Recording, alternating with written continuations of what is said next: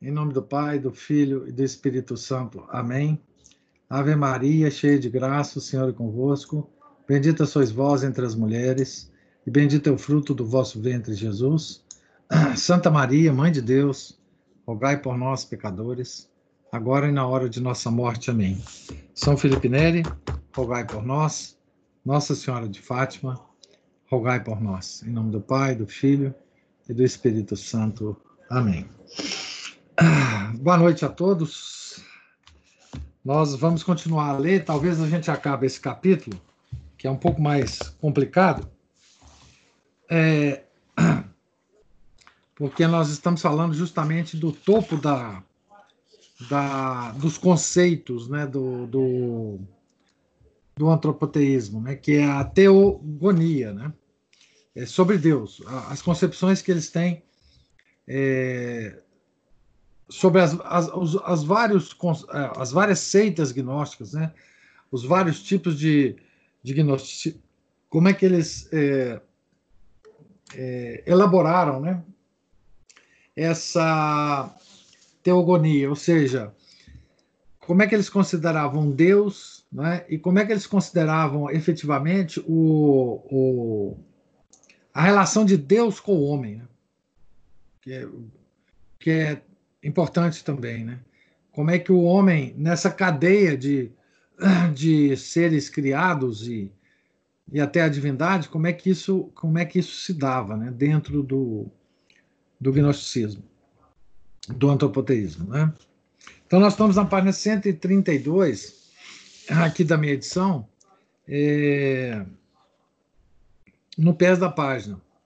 E ele vai continuar, então, o texto dizendo assim: Vemos aí como a Cabala identifica dialeticamente o ser e o nada.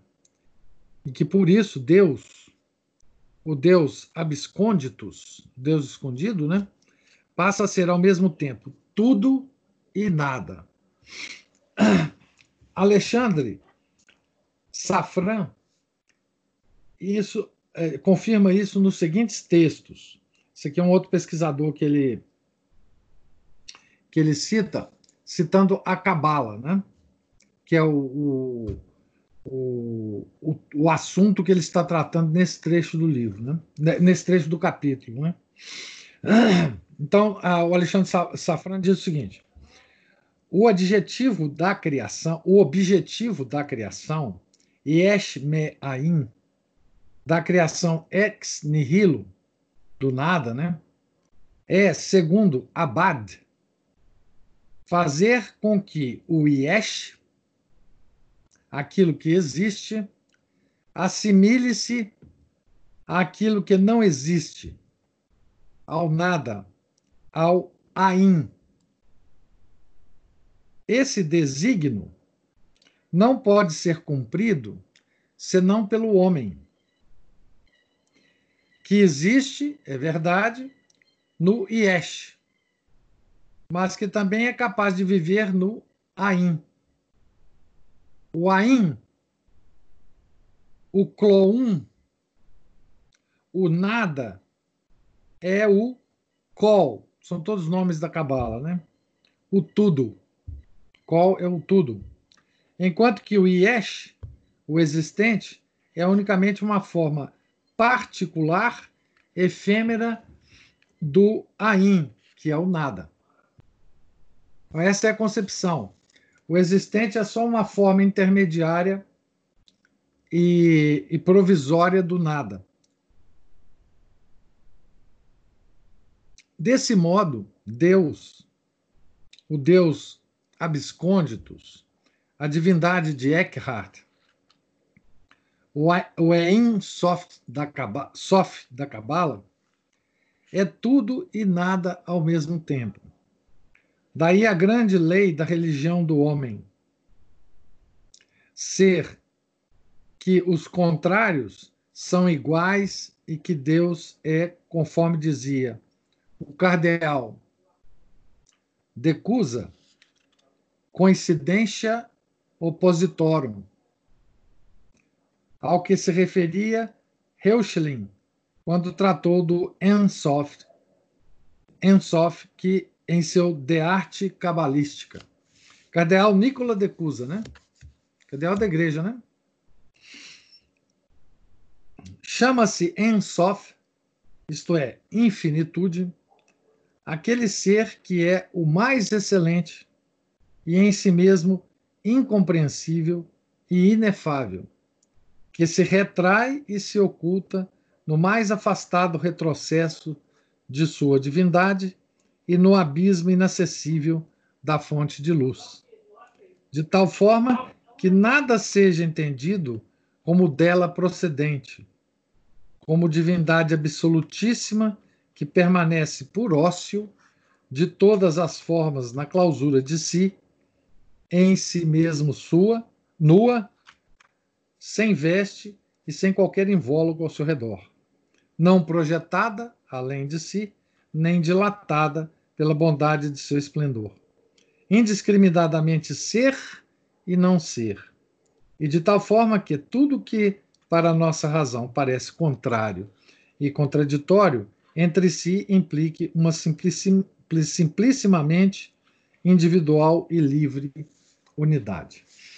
O que, que eles estão. É, essa, esse conceito aqui de uma divindade escondida, que existe na qual existe a, o ser e o nada, isso é uma coisa é, que é central na, na, na, principalmente na Cabala, mas perpassa por todas as outras seitas gnósticas, tá?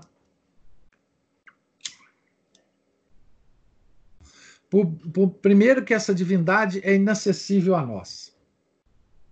Tá certo?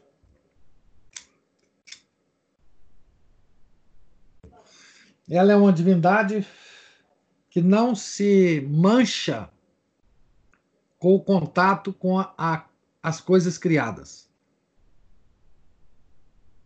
Porque as coisas criadas são imperfeitas e ele, então, o ser perfeito, não pode é, se manchar com as coisas criadas. Mas, além disso, a perfeição do ser tem íntima relação com ele conter em si o ser e o nada.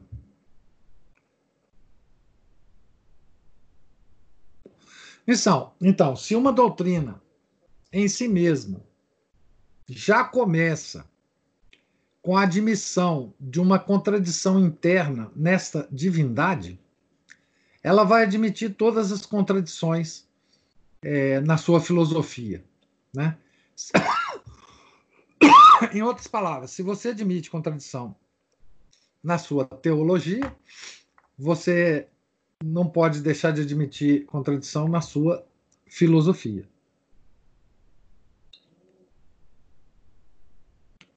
Na Cabala de Natan, Natan de Gaza, considera-se que há um Ensof no Ensof, uma oposição dualista entre o bem e o mal, e que ambos são elementos constitutivos da divindade. Então, agora, não só o ser e o nada estão dentro da divindade, como também, segundo esse Natan de Gaza, o bem e o mal estão também dentro dessa divindade. No contexto dessa doutrina, ele está citando aqui um outro pesquisador, o, o Gerson Scholem. No contexto dessa doutrina, a designação do Zohar para a esfera do mal como o outro lado ganha um significado surpreendentemente novo. Refere-se ao outro lado do próprio En Sof, que é a divindade, que é o infinito. Isto é, a metade dele próprio que resiste ao processo de diferenciação e organização, que por sua própria resistência ao processo da, dramático da, da criação se torna efetivamente satânica. O Teiru, teiru e a linha reta são, assim concebidos, como dois princípios opostos, comparáveis à dualidade e à criação, em um movimento dialético que ocorre entre esses dois aspectos do En Sof. Como se esse En Sof, o infinito, a divindade, o Deus, o Deus escondido, tivesse duas partes que estão em luta. Né? Uma parte que é o outro lado, que é o mal, e, e a outra parte que é o, é o bem. Né? E que eles estão em luta justamente a respeito da criação das coisas criadas. Em vez de ser imutável, o Deus abscôndido estaria em contínua evolução dialética, de tal forma que a divindade, como o fogo de Heráclito, não seria ser, mas fluxo, eterno vir a ser. Então veja, se a gente é, supõe uma dialética em Deus, uma discussão em Deus, tá certo? Ele certamente é um Deus que evolui. E é um Deus que, que está permanentemente em mudança. Tá certo? É o Deus gnóstico. A vida íntima da divindade consistiria exatamente nesse eterno processo de divisão dialética interior. A teogonia gnóstico-panteísta consiste na narração de extensas e complicadas genealogias emanadas do fundo abissal da divindade. Isso aí é uma coisa muito interessante. Essa, essa, essa, uma vez considerado que Deus é esse Deus escondido está num processo dialético interno, tá certo? É, a, a teogonia é, gnóstico-panteísta ela vai se especializar né, em nos esclarecer sobre os resultados dessa dialética. Tá certo? O resultado dessas, é, dessa dialética. dialética. Deixa eu ver aqui algumas observações que já tem aqui do Daniel. É, professor, essa coisa, essa divindade inacessível dos gnósticos, estando acima do ser, é ou não é? Ele é e não é ao mesmo tempo. Tá certo? Essa divindade, o Ensof, ou Deus absconde do, mestre Eckhart, né? Ah, professores, pode ser erro de digitação. Você escrevi dessas duas forças. Ensof, é o mesmo. É o mesmo. Em sof e em sof. É, é a mesma coisa. Tá certo? Então, então guarde bem isso, porque a, toda a, a teogonia é,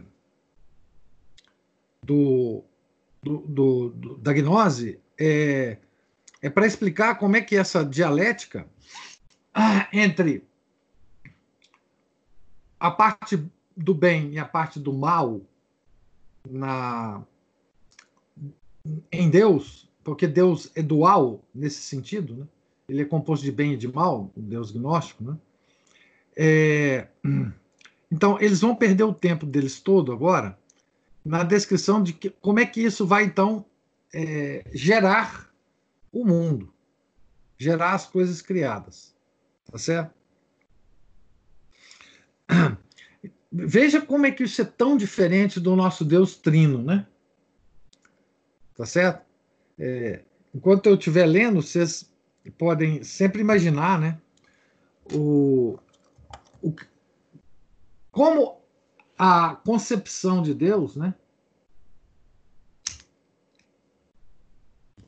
Ela tem tantas consequências, né?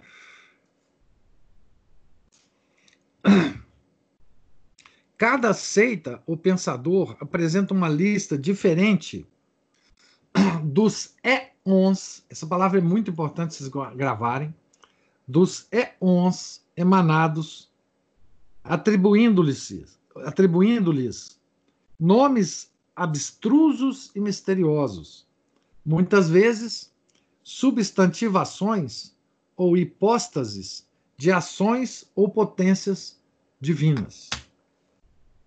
Tá certo? Então veja bem, ele vai citar aqui um texto do, do de um pesquisador chamado Serge, Serge. Nas gnoses menos filosóficas, a eonlogia, quer dizer, o estudo dos éons. Éons, o que, que são éons? Éons são emanações desse Deus abscôndido. Sabe o que, que parece muito esse Deus abscôndido deles? Com esse tal de buraco negro da cosmologia moderna, que é um negócio que, que, que, é, que é completamente negro, completamente desconhecido, mas que emite certas coisas para lado de fora. Tá certo? Emite certas radiações. Através das quais os físicos conseguem detectar na cabeça dos físicos, né? Então, nas gnoses menos filosóficas, a eonlogia se torna de uma extrema complicação. Vêem-se multiplicar entidades do mundo superior, qualificadas por nomes tomados não apenas do grego, mas das línguas hebraica, egípcia, etc. Citamos abaixo, ao acaso, alguns destes nomes. Olha para vocês verem que, que, que coisa mais complicada, que emaranhado, né? Barbelô, Prunicos, Armazói, Armazel, Oriael, Daveite, El, Elelete, Monogênes, Autogênes, Telema. Esse nome aqui é importante. Guarda esse nome, Telema. É, tem muito a ver com. Tem a ver com a nova ordem mundial, tá? Telema. É, Ialdabaor, Iaó, Sabaoth, é, Adoneus, Eloeus, Oro, Oreus, Oreus, Astafaeus, Micael, Samael, Dadem, Sacla, Aberamento, Agramaca, Agramacamarei, Harmas, Atoth, Sabataios, Galila, Antropos, Adamas, etc. Essas entidades, parte abstratas, parte concretas, se movem num domínio intermediário entre a realidade e o mito. São fragmentos temporais, períodos do drama cósmico, delimitadas e consideradas como realidades metafísicas absolutas. Éon também significa século. Essas entidades se encarnam em personagens concretos, dotados de inteligência, de vontade, de desejos. Elas agem, elas se opõem. Acaba aqui o, o, o, a citação. Veja que coisa. Essas entidades, elas podem encarnar-se. Né? Como se fossem espíritos que, estavam, que estão vagando por aí, que de, de repente decide encarnar. Né? O número de emanações, ou éons, varia de seita para seita, ou mesmo talvez de grau para grau dentro de cada seita. À guisa de exemplos, daremos algumas citações sobre os sistemas gnósticos de Simão Mago, de Basílides e de Valentino, a fim de que se tenha ideia da complicação voluntária e irracional das emanações gnósticas. Vimos que para Simão Mago existiria um princípio de tudo, uma potência, que ele chama de dinamis ou fogo, e que teria uma dupla natureza, uma oculta, outra aparente. Isto é, as coisas inteligíveis e as visíveis, respectivamente. Essas duas naturezas do fogo formariam uma como que árvore que é devorada pelo fogo. Desse fogo divino emanariam três sísigias. Sísigias.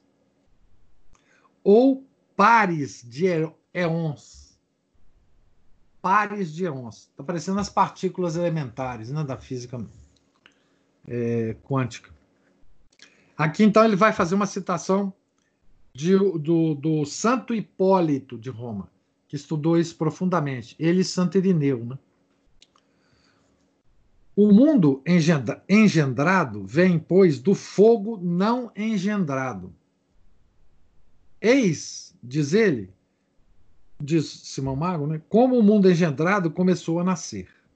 Ele recebeu do princípio esse fogo ele recebeu do princípio desse fogo seis raízes.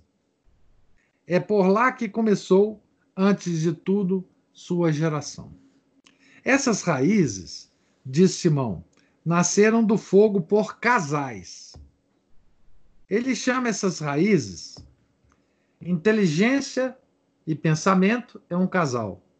Voz e nome é outro casal razão e reflexão é outro casal. Três casais, seis cisígias. cisígias. A força infinita encontra-se, por sua vez, nessas seis raízes, mas em potência somente, não em ato. Essa força infinita, diz ele, é aquela que se mantém de pé se manteve de pé e se manterá de pé. Então, essa é uma descrição do Santo Hipólito de Roma, que teve a paciência, ele, como Santo Irineu, de estudar os sistemas gnósticos do seu tempo para possibilitar que a igreja condenasse esses sistemas. Tá? Então, a, a, obra de Santo Hipólito e a de Santo Irineu é, codifica toda essa, essa maluquice dos gnósticos para que a gente possa tentar, pelo menos, não digo entender, mas pelo menos ter uma, uma vaga ideia dessa porcariada toda. Né? E Hans Leisgang, comentando esses nomes dados às emanações divinas, diz: então, agora é um, um pesquisador moderno, né? Nous e epinoia, fone e onoma, Logismos e entimeses são os, os, as, as, as três, os três casais de oposição, né? Trata-se sempre, para cada um desses pares, de uma função da inteligência e do ato dessa função.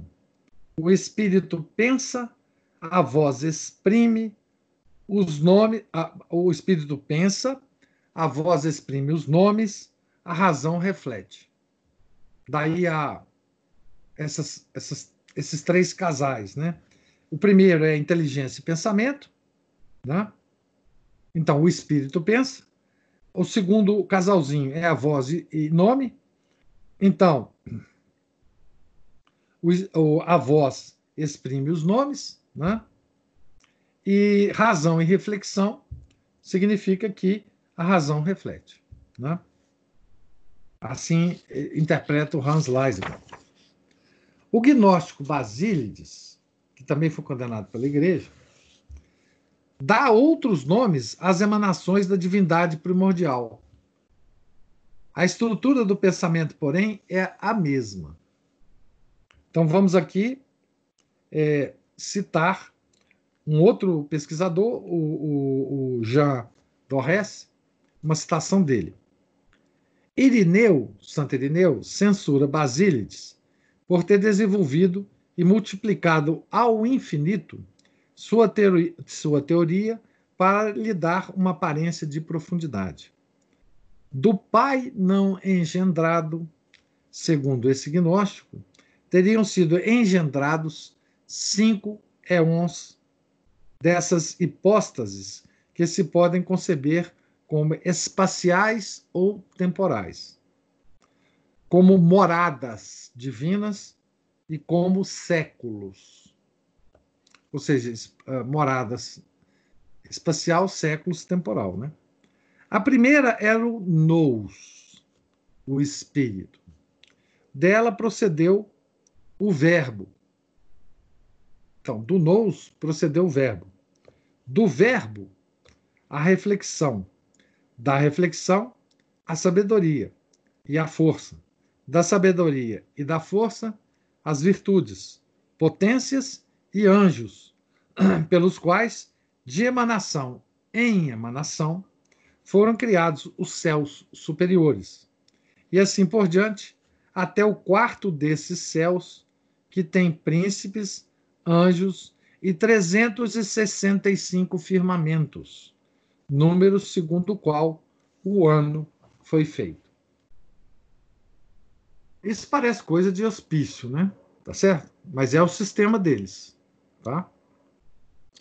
O sistema emanativo, que é comum a todas as seitas gnósticas, né? O sistema emanativo, elaborado por Valentino, é o mais complexo de todos.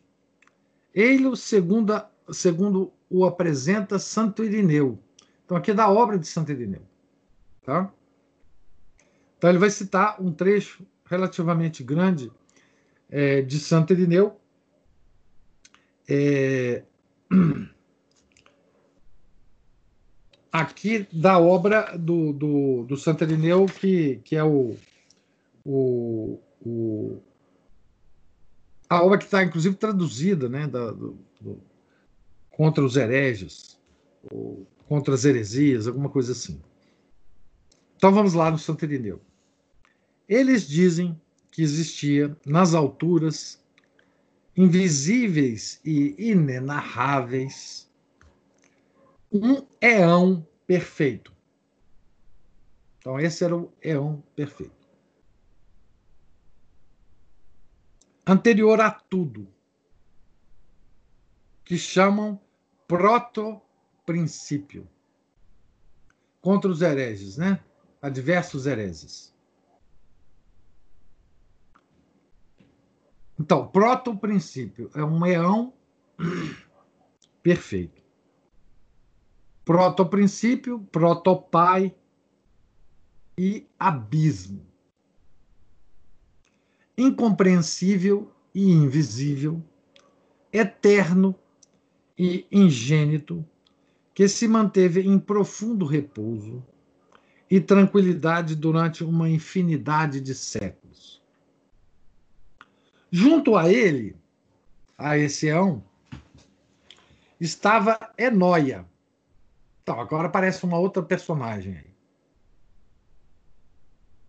Que chamam também graça e silêncio. Ora, um dia esse abismo teve o pensamento. Então, veja bem, um dia esse abismo teve o pensamento. Então, esse pensamento ele não existia nele e foi ocorreu a esse ão, né? Um pensamento de emitir dele mesmo um princípio de todas as coisas. Essa emissão, essa emissão de que teve o pensamento, depositou-a como semente no seio de sua companheira, o silêncio, a Eneia. Ao receber essa semente, ela engravidou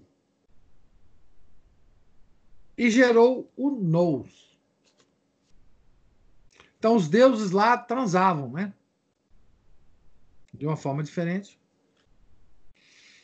Então gerou o nous. O nous é filho do Eão perfeito, do, do abismo, e da Enóia. Então surgiu o nous, semelhante e igual ao que o tinha emitido, e é o único capaz de entender a grandeza do Pai. Então, o, o nous é o filho unigênito do Pai.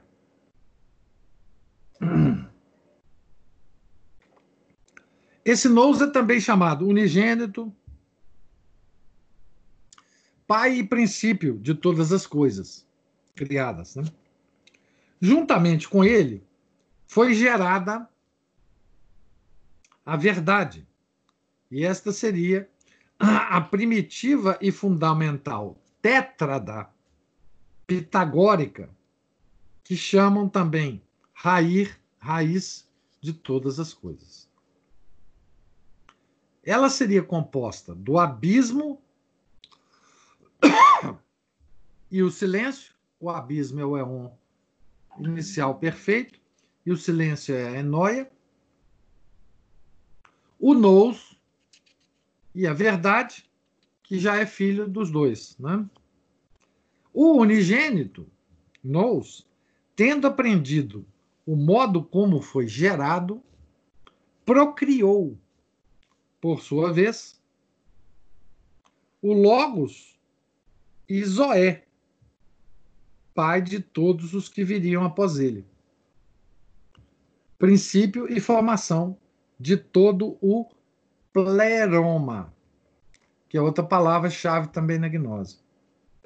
Por sua vez, foram gerados pelo Logos e Zoé, segundo a Cisígia, o homem e a igreja. Esta seria a ogdoada fundamental.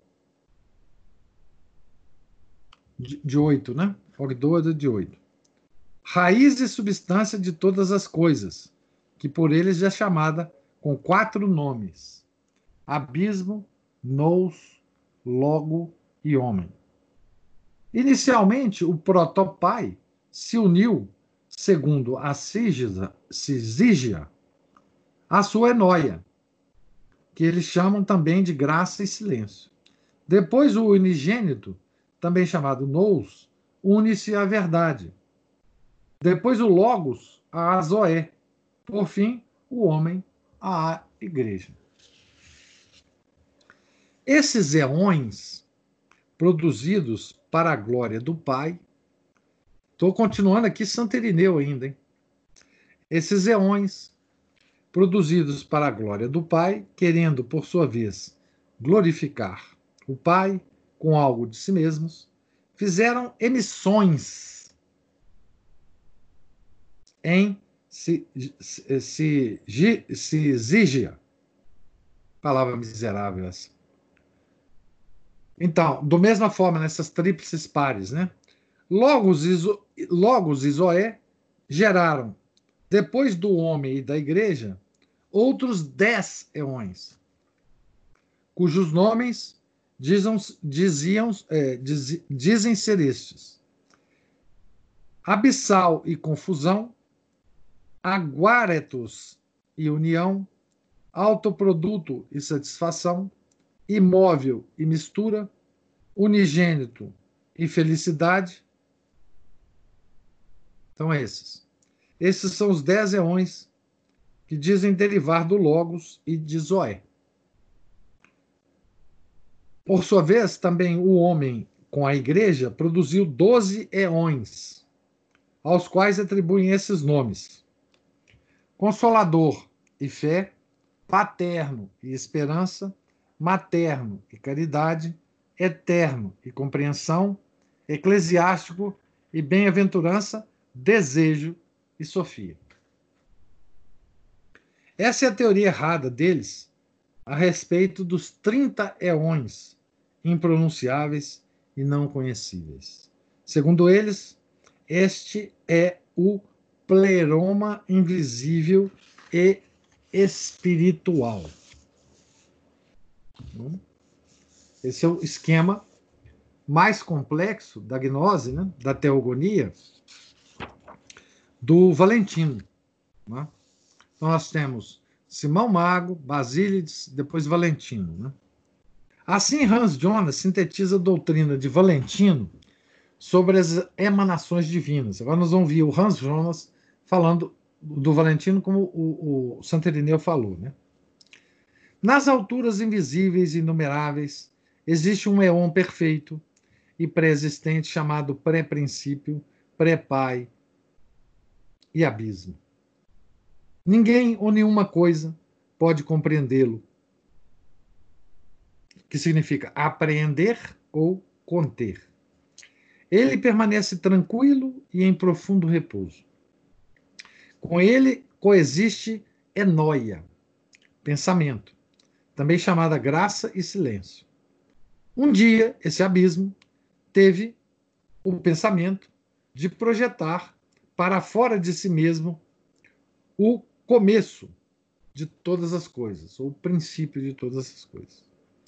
E como uma semente, ele depositou esse projeto no seio de silêncio feminino, coexistente com ele, e este concebeu e deu à luz o intelecto, nous, masculino, que é semelhante e igual àquele que o projetou e único a compreender, conter a grandeza do Pai. Ele também é chamado Filho único, monogêneo e Pai e começo, princípio de todos os seres. Foi coprojetada com ele a verdade, a leteia, feminino. E essa é a primeira e original tétrade: abismo e silêncio, e depois intelecto e verdade. Vocês vejam que a teoria gnóstica é sempre dual, né? Masculino e feminino, bem e mal, ser e nada. Tá certo? Sempre é assim. Em todos os conceitos que eles elaboram. O filho único, tendo compreendido por que fora projetado, projetou, por sua vez, o verbo, por sua vez, verbo, logos masculino, e vida, zoé, feminino, respectivamente, pai de todas as coisas que iam ser depois dele, e princípio e formação de todo o pleroma. De verbo e vida foram coprojetados homem e igreja, eclésia feminino, homem masculino. E essa é a ogdoada primitiva. Esses éons, produzidos para a glória do Pai, quiseram glorificar o Pai por suas próprias criações e fizeram novas projeções ou emanações. Do verbo e da vida saíram mais dez éons. Do homem e da igreja, doze. De modo que esses, desses oito, desses dez e desses doze, foi constituída a plenitude, que é o pleroma, de 30 éons em 15 casais. Nessa cadeia de emanações, o último éon feminino é Sofia. Então, o, o Hans Jonas faz uma, uma descrição muito análoga à do, à do Santo né?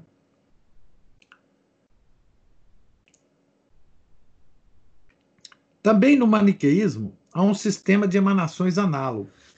Maniqueísmo já é outra seita gnóstica, da qual a, a qual pertenceu Santo Agostinho na juventude, né?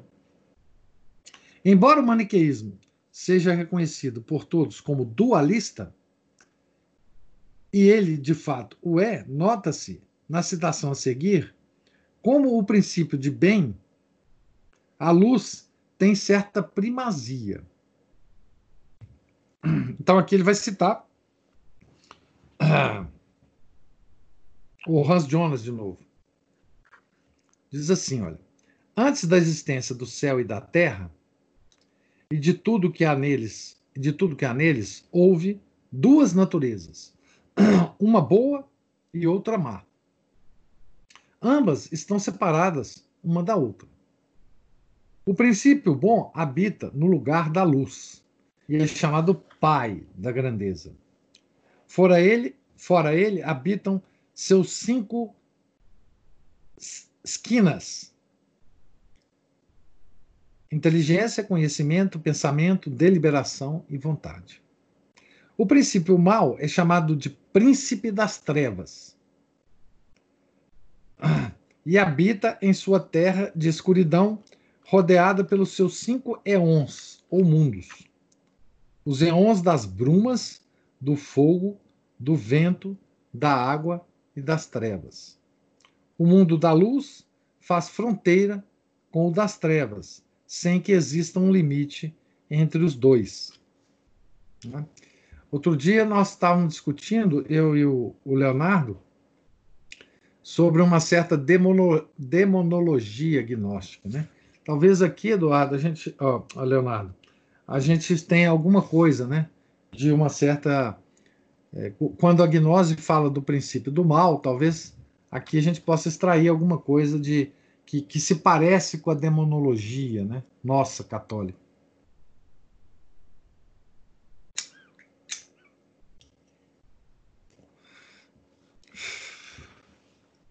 É impossível não sublinhar a utilização do termo esquinas, que parece também que aparece também na gnose mandeana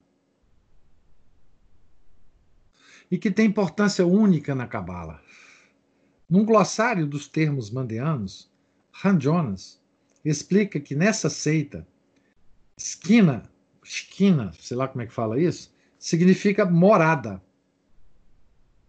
dos seres de luz, ou ainda glória, aura de luz, que cercaria as emanações luminosas, como uma habitação.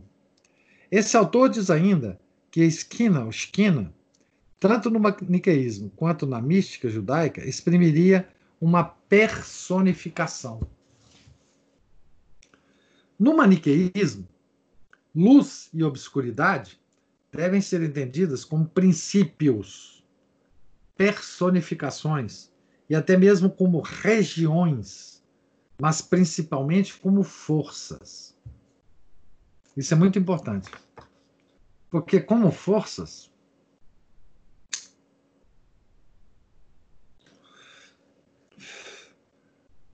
você pode, sendo elas forças, né? Você pode conjurar essas forças.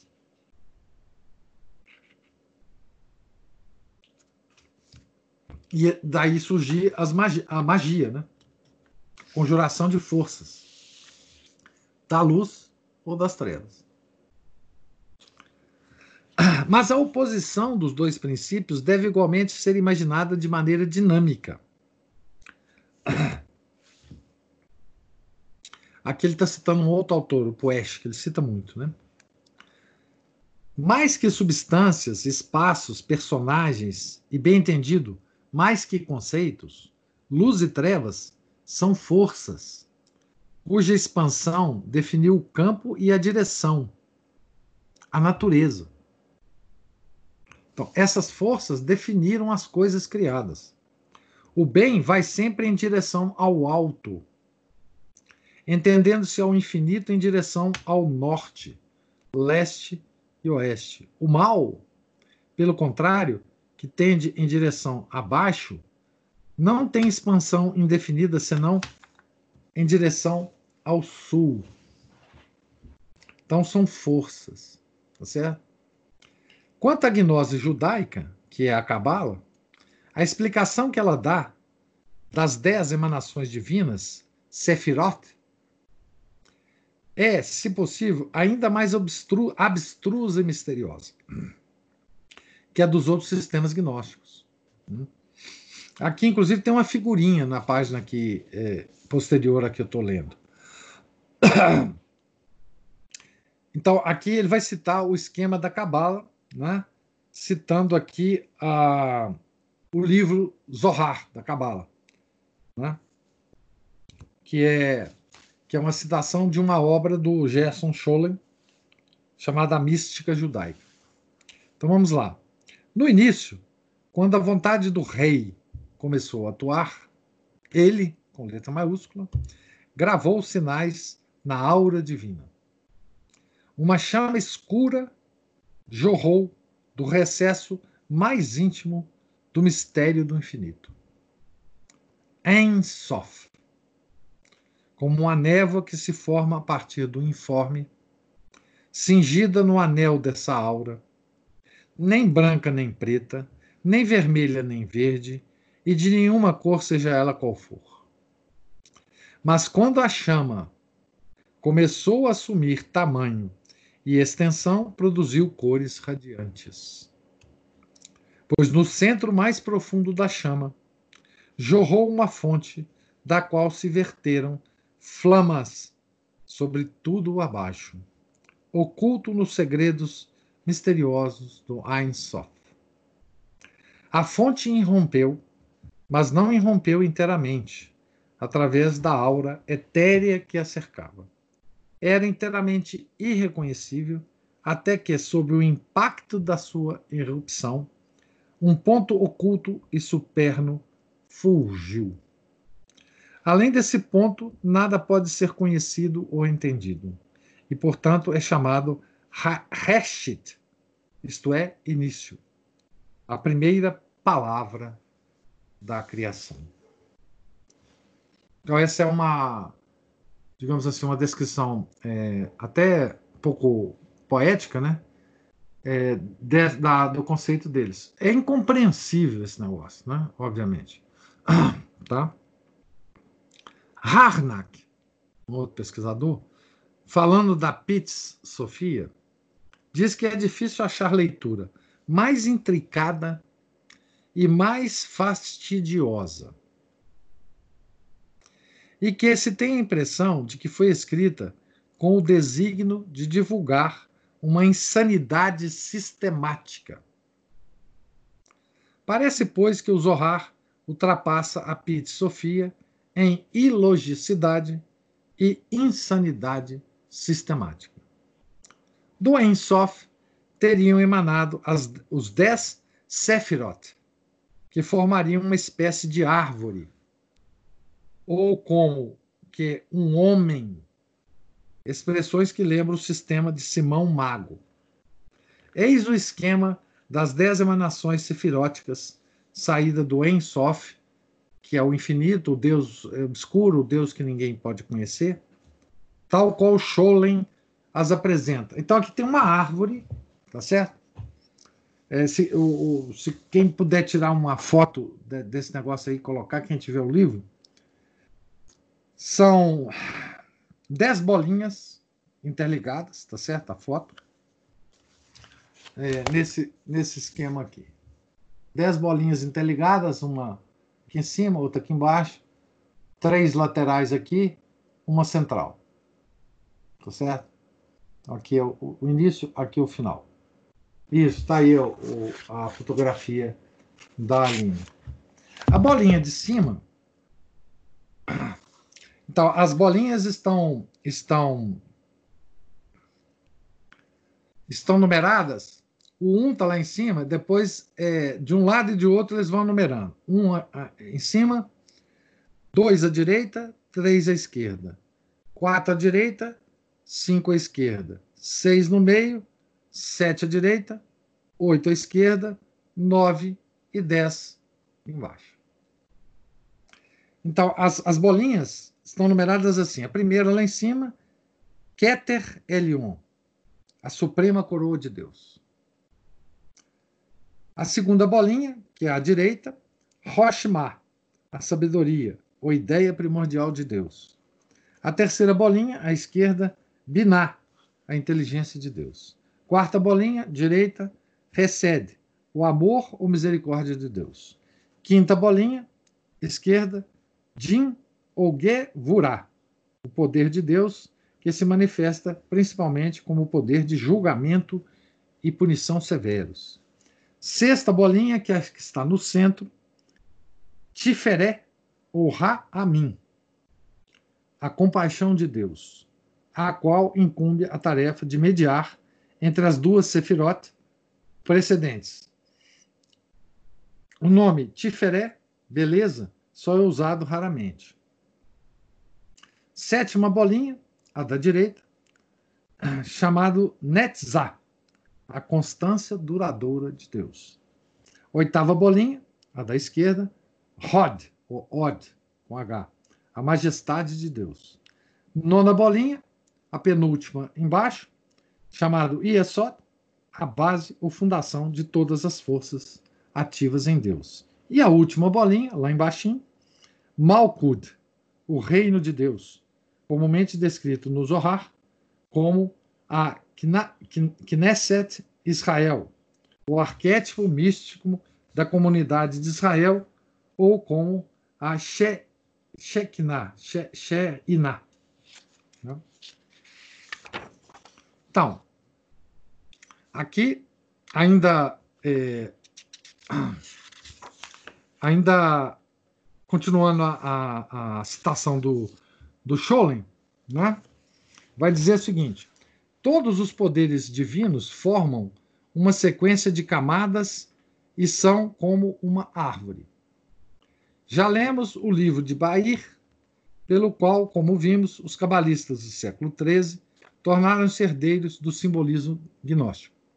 Isso é o Scholem falando, né? As dez Sefirot constituem a mística árvore de Deus, ou árvore do poder divino, representando cada uma um ramo cuja raiz comum é desconhecida e desconhecível. Mas o Ein Sof é não só a oculta raiz de todas as raízes, como também a seiva da árvore. Todo ramo que representa um atributo existe não por si mesmo, mas em virtude do Ein Sof, o Deus oculto. E essa árvore de Deus, também, por assim dizer, o esqueleto do universo, é o esqueleto do universo. Ela cresce por toda a criação e espalha seus ramos por todas as suas ramificações.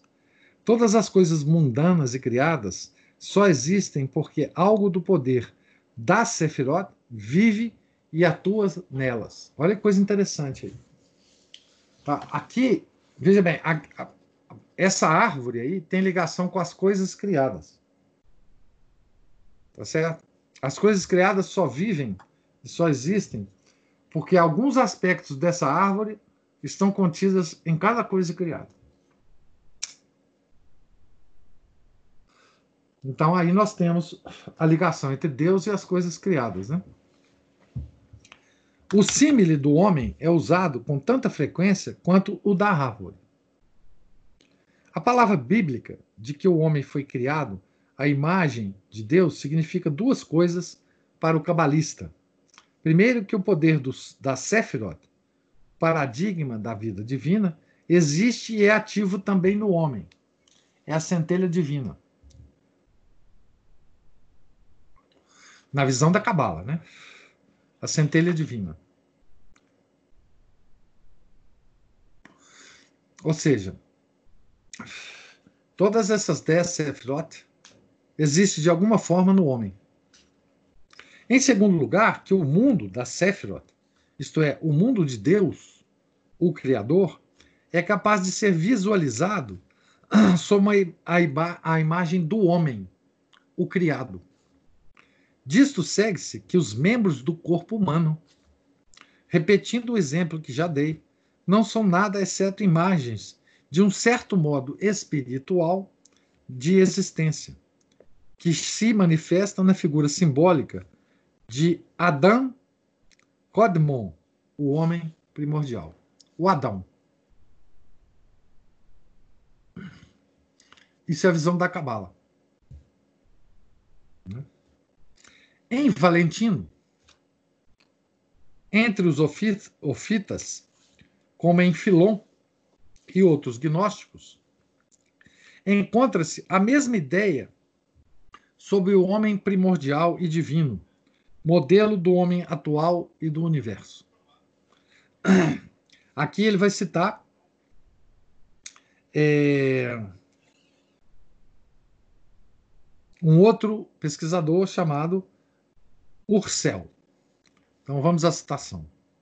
É pelo nome do homem, homem escrito com letra maiúscula, que Adão foi feito. E ele causa o medo do homem pré-existente, o qual estava precisamente estabelecido nele, diz Valentino.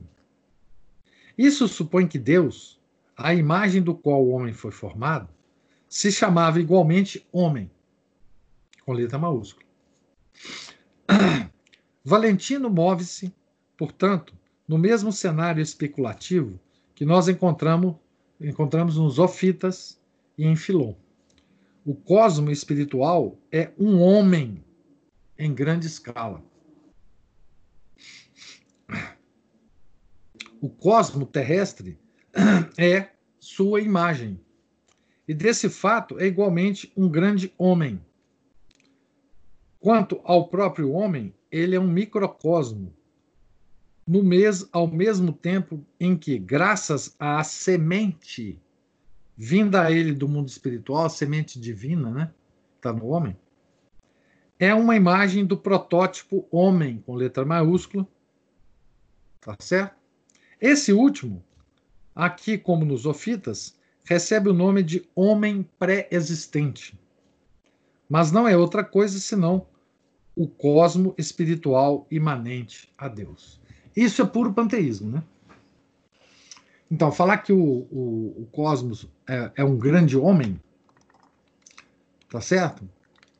É, é, puro panteísmo, né? no qual está contida a, a semente de Deus, né?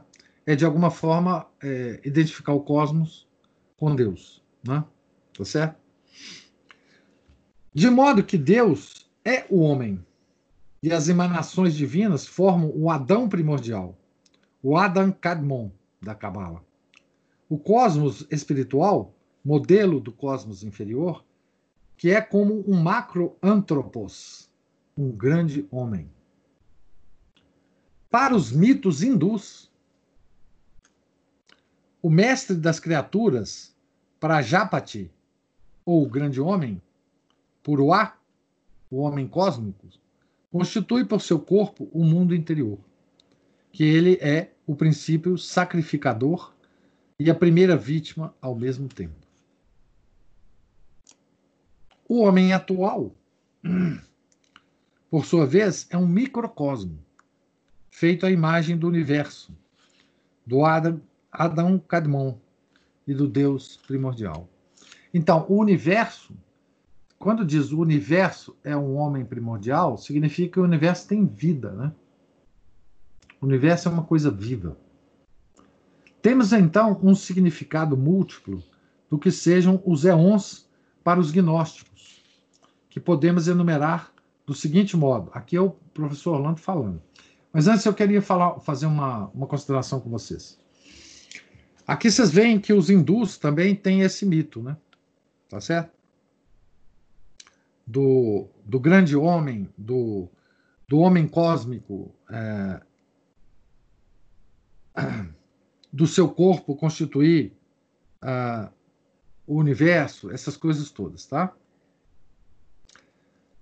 É, por um caminho torto, muito torto, tá certo?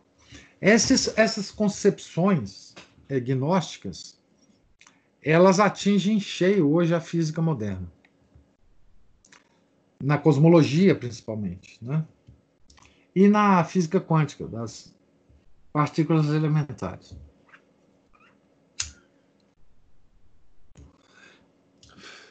E a mim me parece, opinião minha agora, tá? Que aquela deusa Shiva que está, aquele monumento que está na, na, porta daquele grande acelerador de partículas lá de o CERN, né? C-E-R-N, lá na Europa, é, não é uma coincidência. Tá certo? os rituais meio satânicos que se faz lá também, não é coincidência. Todo esse, essa, esse conceito ah, gnóstico antigo perpassa hoje as concepções é, cosmológicas do homem moderno. Tá?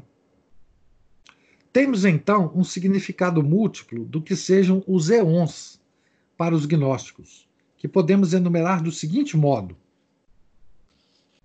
Éons são emanações da divindade primeira, do tudo nada primitivo, tudo tracinho nada primitivo. Essas emanações são também chamadas gerações ou genealogias. Éons são potências ou habitações da divindade, ou ainda forças. Forças divinas emanadas do nada absoluto. Éon é o conjunto de cosmo espiritual, o ser em eterno repouso, a imagem do qual foi formado o mundo móvel. O éon é o mundo das ideias, cuja plenitude forma uma unidade. É ao mesmo tempo a eternidade em oposição ao tempo. Platão já havia unificado ideias e números. Aqui é uma citação do, do Hans Leisinger. O, o Platão é, é, bem, é bem gnóstico mesmo, né? Voltando ao professor. Mais raramente, éons é termo utilizado para designar os arcontes, isto é, os guardiães das esferas do universo material que procuram impedir que as partículas de divindade presas na matéria universal retornem ao pan primitivo. Pan é todo, né? Ao pan primitivo. Se me chamas, as palavras do mal não me atrapalham e me verei livre dos éons. Citação aqui do, do Hans Jonas, que está citando é, os gnósticos. Né? Éons significam ainda extensões de espaço e de tempo, isto é, as limitações provenientes da materialidade, os mundos, as gerações, os séculos. Essa palavra éon é encontrada em muitos lugares. Em muitos lugares. Às vezes não tão diretamente ligado à, à gnose, mas na literatura para gnóstica, etc., se encontra muito essa palavra. De onde essa fórmula de grande efeito, mundos e gerações, que reaparece sem cessar nos escritos mandeanos, Vaguei através dos mundos e das gerações, disse o Redentor. Para a alma não redimida, e talvez seja do próprio Redentor, essa perspectiva do tempo é uma fonte de angústia. Ao terror produzido pela vastidão dos espaços cósmicos, responde o terror do tempo a suportar. Quanto tempo já tenho suportado a permanência no mundo? Então, essa é a angústia da infinitude e da eternidade. Que, segundo a gnose, o próprio Deus sente essa angústia. Tá certo? Éons são seres dialéticos, pessoais e impessoais, reais e simbólicos espaciais e temporais. Veja que essas coisas são contraditórias. Tá certo? Aqui ele vai citar o Poesh. O termo Eon, ou século, designa, para os gnósticos, entidades hierarquizadas do universo. Não se sabe explicar melhor esse termo nebuloso senão citando essas linhas de Poesh, a gnose é incapaz de pensar racionalmente por conceitos, ou concretamente por apreensão, em sua singularidade, pessoas ou eventos da história. Os conceitos tornam-se para ela esquemas de contorno mal definido. Entidades meio abstratas, meio concretas, meio pessoais, meio impessoais, éons, fragmentos de duração ou de períodos de tempo espacializados e hipostasiados. Os elementos ou as personagens de um drama mitológico. E, por seu lado, indivíduos e fatos históricos são sublimados a meio caminho entre o real e o simbólico. Tá, tá, tá aí a, a, a consequência da, do abandono da racionalidade que é feita pelos gnósticos, tá certo? Eles a, a sua a sua doutrina é mitológica, tá?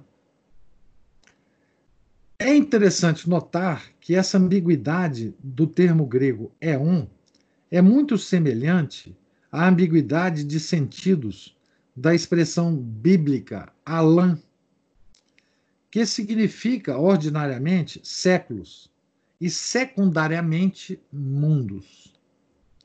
Segundo Hannah Zacarias, que dá essas explicações sobre o significado de Alan, em hebraico não há expressão para designar mundo.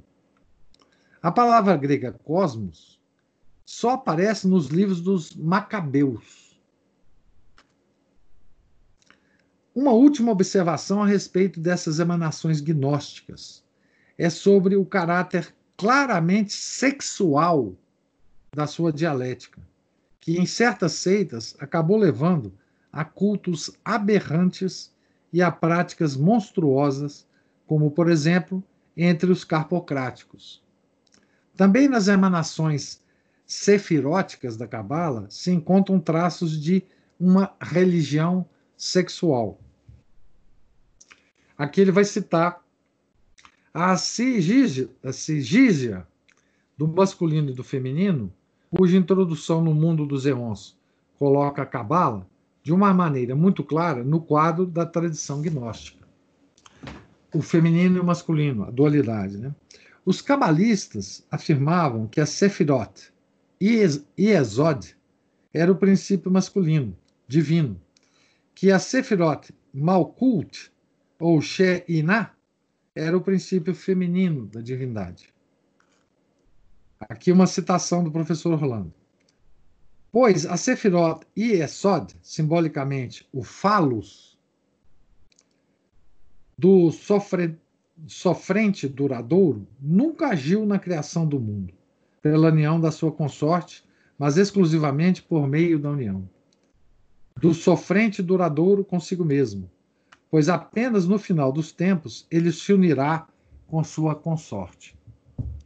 Mas quando chegar o tempo de, de o mundo ser renovado por uma simples vontade, então a união do sofrente duradouro com sua consorte ocorrerá e se produzirá o mistério da alma do Messias da casa de Davi, que está no mistério de Eshdar, o mais alto grau da alma, e então haverá permanência, construção e domínio. Isso é uma citação do da Cabala.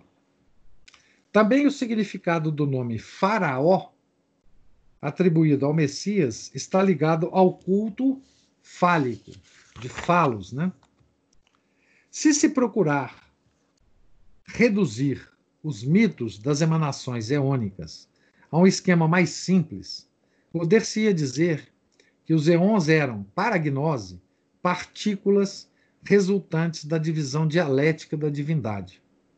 Tais partículas se, opunham, se opunham dialeticamente umas às outras, de modo que podia dizer que elas eram absolutamente iguais e contrárias entre si. A igualdade absoluta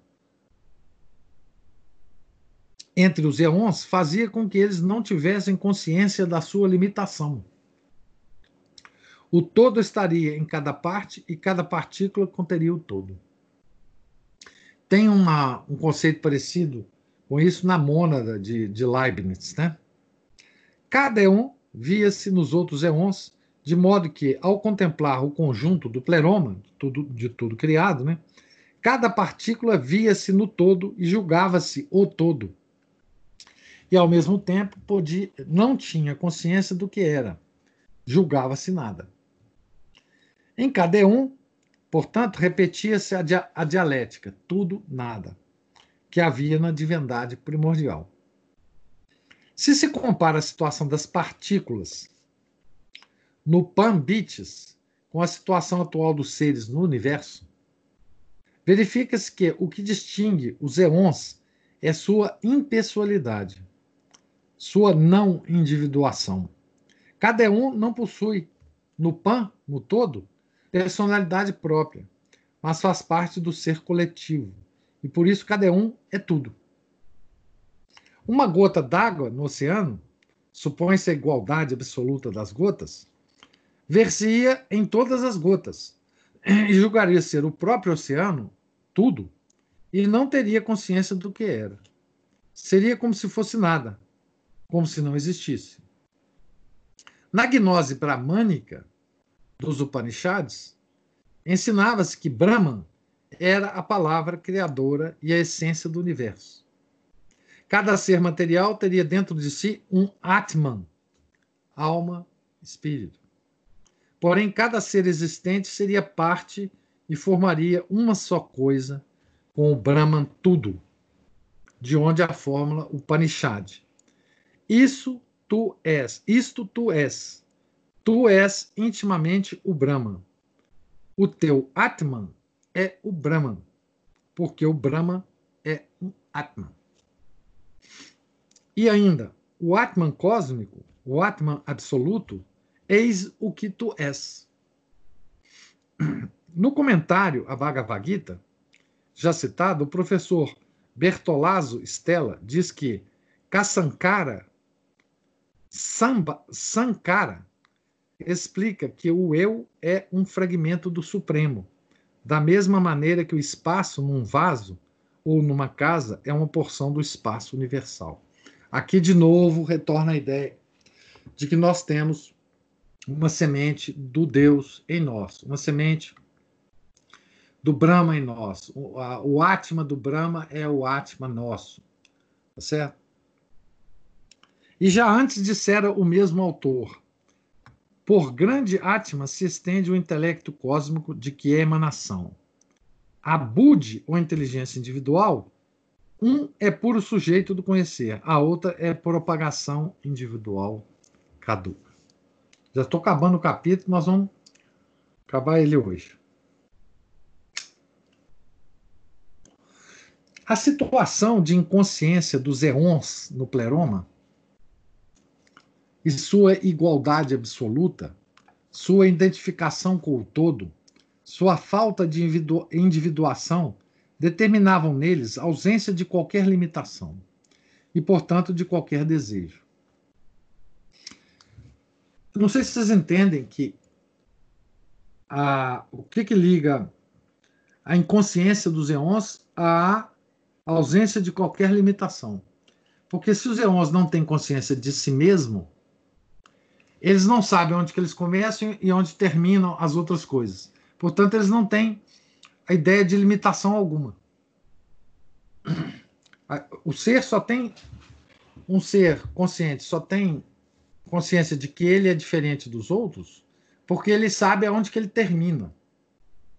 Fisicamente no meu corpo. Meu corpo não se, se, se estende a todo o universo. Então eu estou aqui. Mas quando você não tem essa, essa consciência do seu ser, você não sabe nem onde você está. Né? Então não tem essa consciência de limitação. Né? E, portanto, não tem nenhum desejo de nada além, porque tudo ele considera que é ele mesmo. Né? Nem matéria, nem tempo, nem ignorância ou curiosidade de saber, nem lei ou regra limitavam os eons. Igualdade absoluta produzirá neles quietude e felicidade absolutas. Entenderam aonde que, que surge a ideia do comunismo, da igualdade entre as pessoas? Que isso vai gerar felicidade?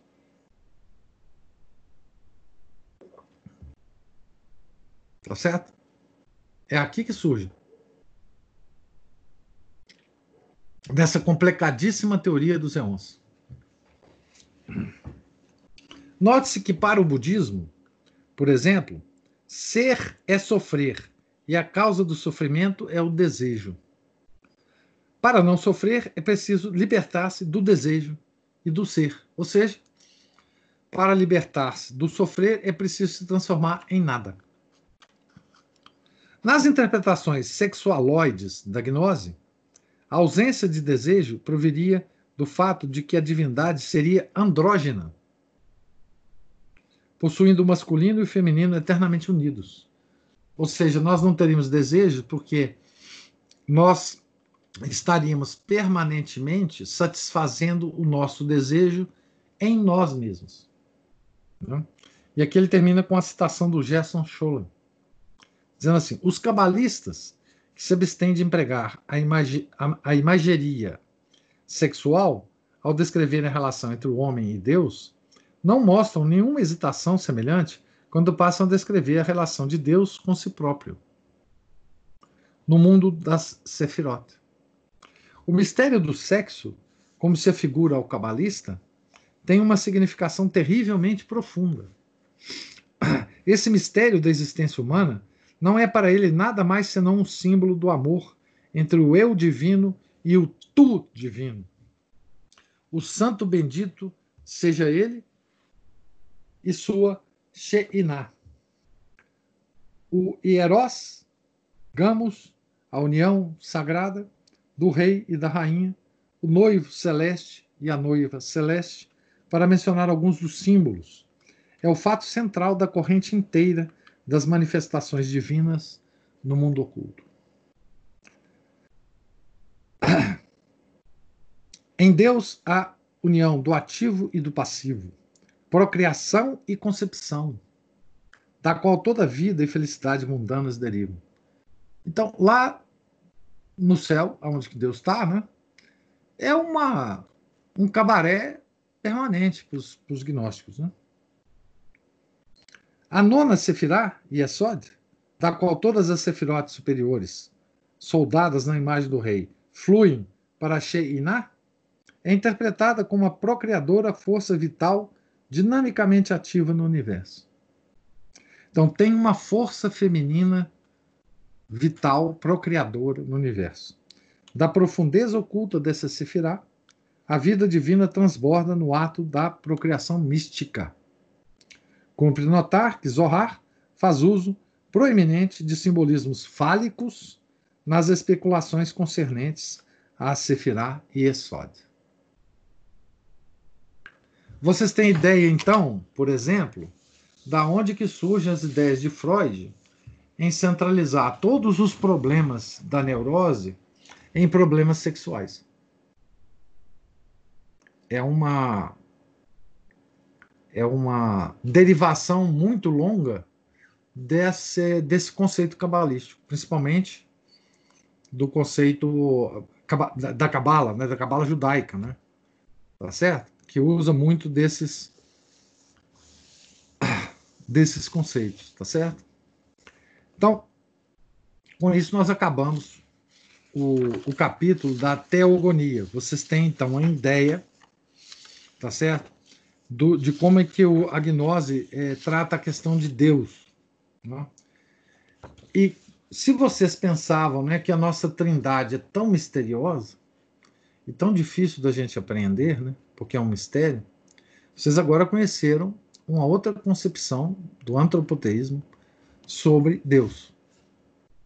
Sobre Deus, sobre como ele é, né?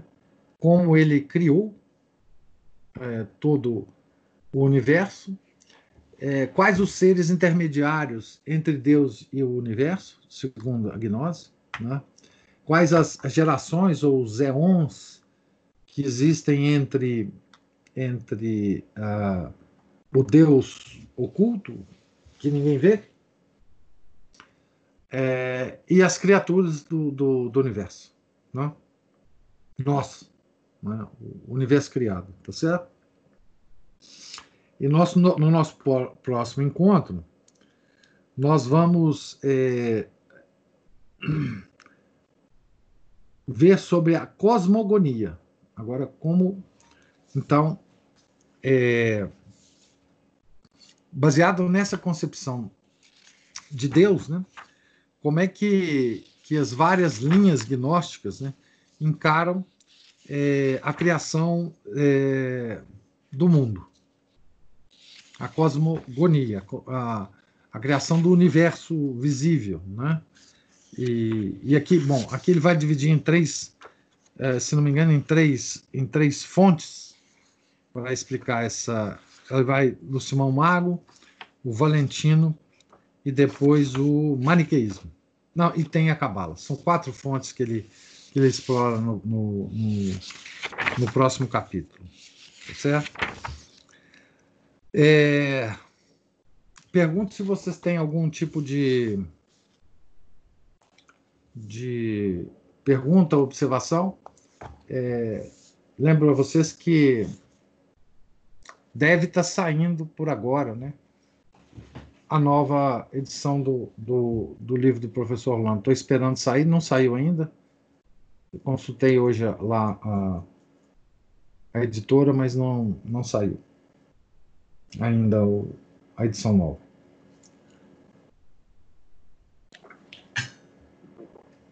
Alguma observação, Aline, falando alguma coisa aí? Professor, eu tinha colocado. Eu tinha colocado na 43. Olha que pergunta. Fiz uma pergunta. Presas na matéria universal. Somos nós? Aonde que está?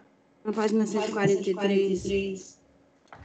Mais página 143. Nós não aparecemos aqui não, tá? Deixa eu ver só. Nossa, de carne humana.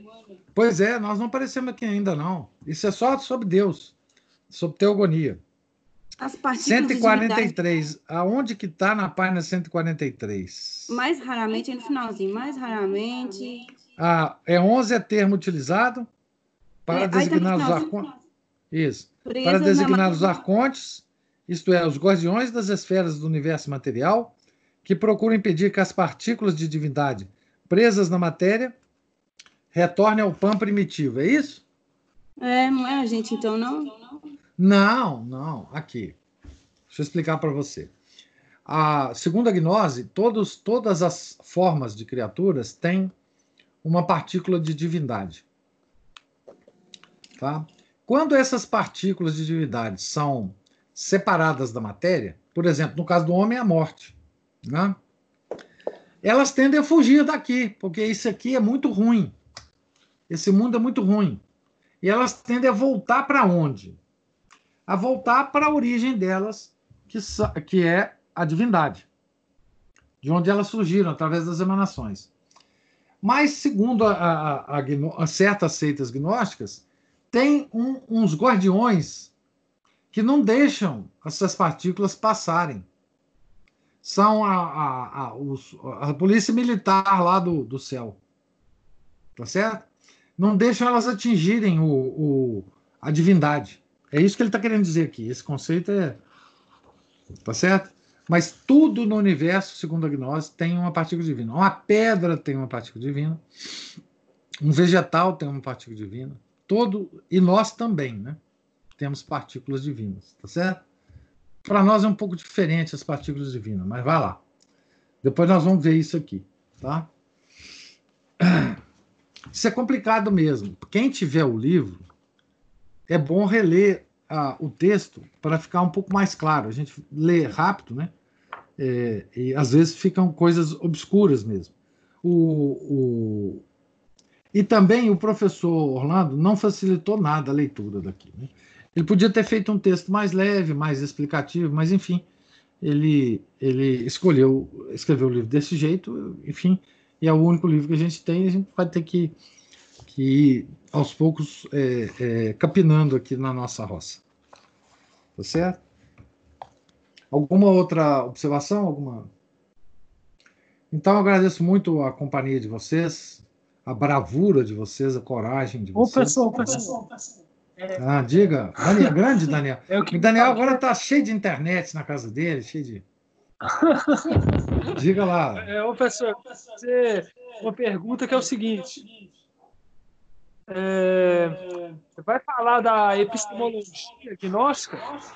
Epistemologia? Como, como assim epistemologia? Hã?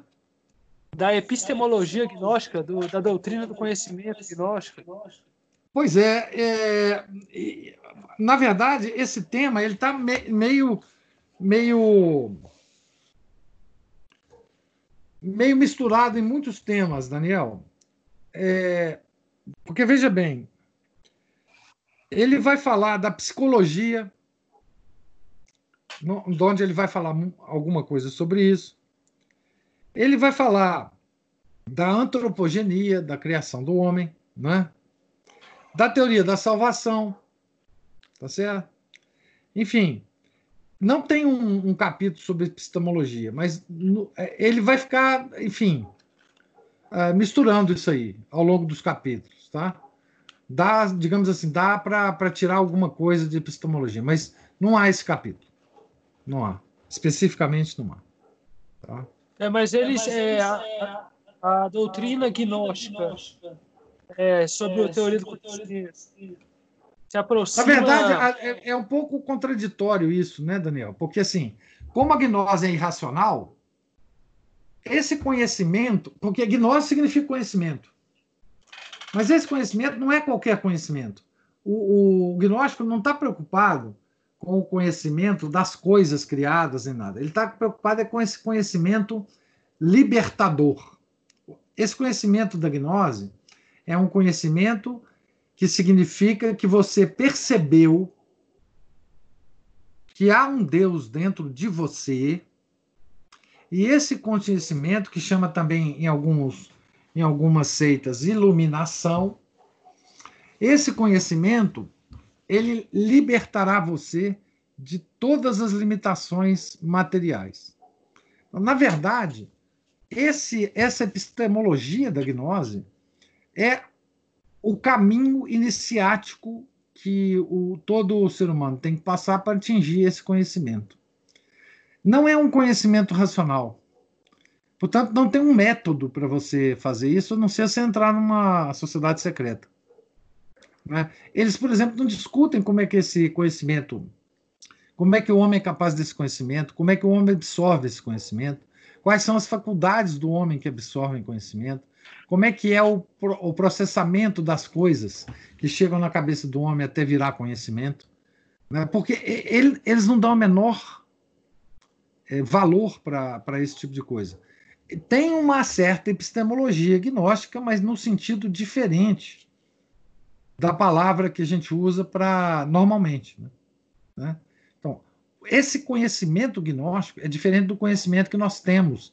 Não é o conhecimento de literatura, não é o conhecimento de física, não é o conhecimento de filosofia. É como não, se fosse conhecimento... um conhecimento mais intuitivo, né? Assim, não é através da razão, né? É não é através assim... da razão, não é. É um conhecimento imediato. Não é um conhecimento mediado entre você, o seu intelecto e a coisa a ser conhecida. É o conhecimento uhum. tipo dos anjos, né, angélico.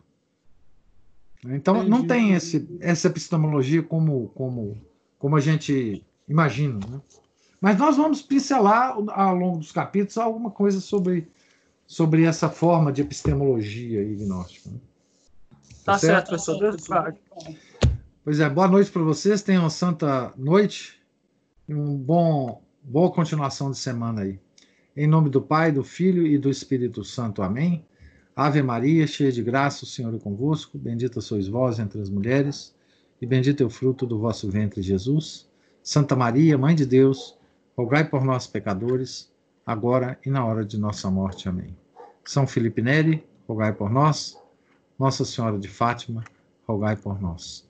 Em nome do Pai, do Filho e do Espírito Santo. Amém.